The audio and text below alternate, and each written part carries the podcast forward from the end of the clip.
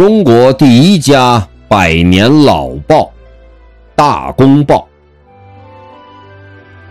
一九零二年，清光绪二十八年六月十七日，《大公报》在天津创刊。三个月后，日发行量达五千份，一举成为国内引人注目的报纸。创始人英敛之，一八六七年至一九二六年，《大公报》三个字为严复所书。一九三七年七月三十一日，天津沦陷，《大公报》不在敌占区出版报纸。辗转于上海、汉口、桂林、重庆、香港等地，为抗战宣传做了大量报道。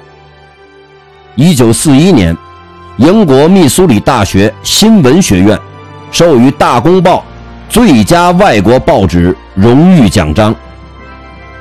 解放后，《大公报》曾作为全国性的报纸迁到北京。香港《大公报》。创刊于一九三八年八月十三日，与日本占领香港后一度停刊，一九四八年三月十五日复刊，出版至今已发行到世界一百多个国家和地区。大公报是我国唯一的享誉海内外的百年老报。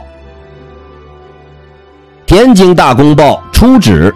位于今天的哈尔滨道二百三十七号，一九零六年迁址到今天的和平路一百六十九号。